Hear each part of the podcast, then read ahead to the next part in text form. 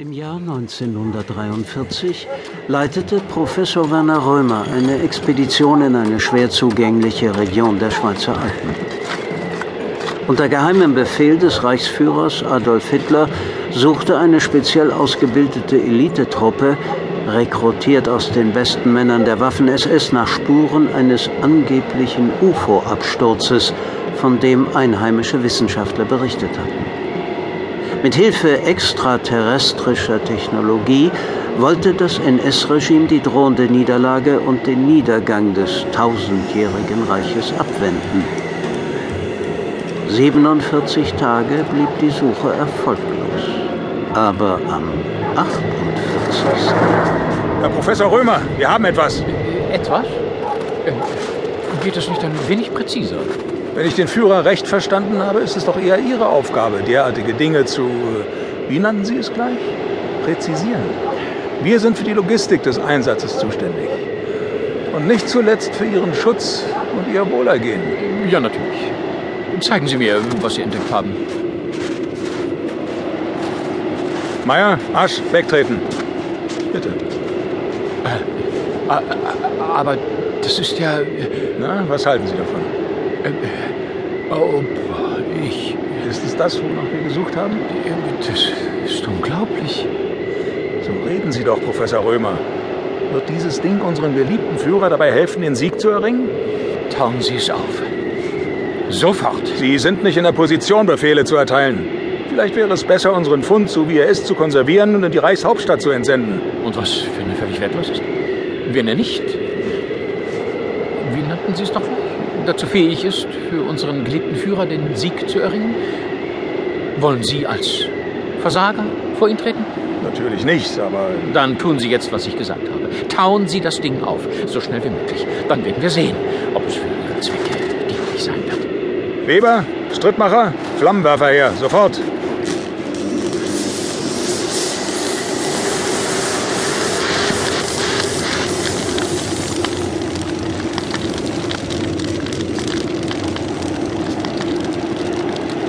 Gut es erhalten ist. Ein unschätzbarer Fund für die Wissenschaft. Hören Sie, Römer, Ihre Wissenschaft interessiert mich einen Dreck. Einzig und allein die Belange des Reiches und der Sieg. Was hat das zu bedeuten, Professor? Ich weiß es nicht. Ah, verdammte Scheiße, Römer! Das Ding lebt! Fliehen Sie!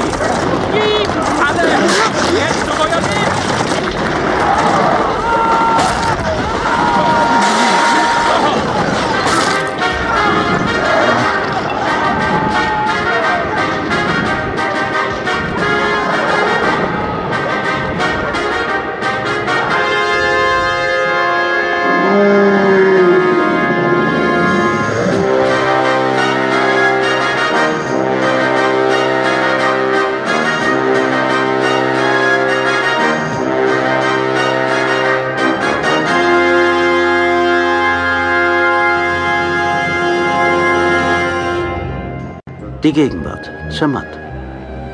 Wie immer zur kalten Jahreszeit herrschte in dem beliebten Schweizer Skigebiet zu Füßen des Matterhorns ein reges Treiben.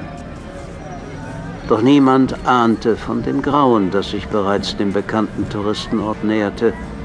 Auch nicht die beiden deutschen Pärchen, die freudig erregt auf den schaukelnden Sesseln Platz nahmen und einer atemberaubenden Abfahrt entgegenfieberten.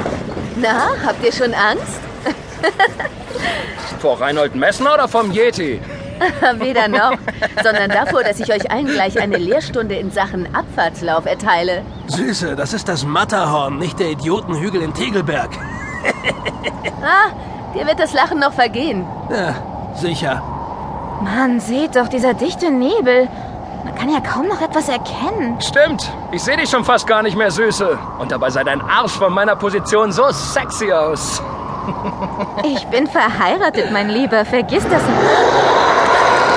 Um Himmels Willen. Was war das? Ach, verflixt, man kann die Hand vor Augen nicht sehen. Der Schrei ging einem durch und durch. Ach, das wird irgendein Spaßvogel gewesen sein, der sich wichtig machen will. Na, ich weiß nicht. Der Schrei klang fürchterlich. Nicht, dass die Seilbahn gerissen ist und wir alle... So ein Blödsinn. Wir fahren doch noch. Ja, aber erschreckend langsam. Ach, das bildest du dir bloß ein.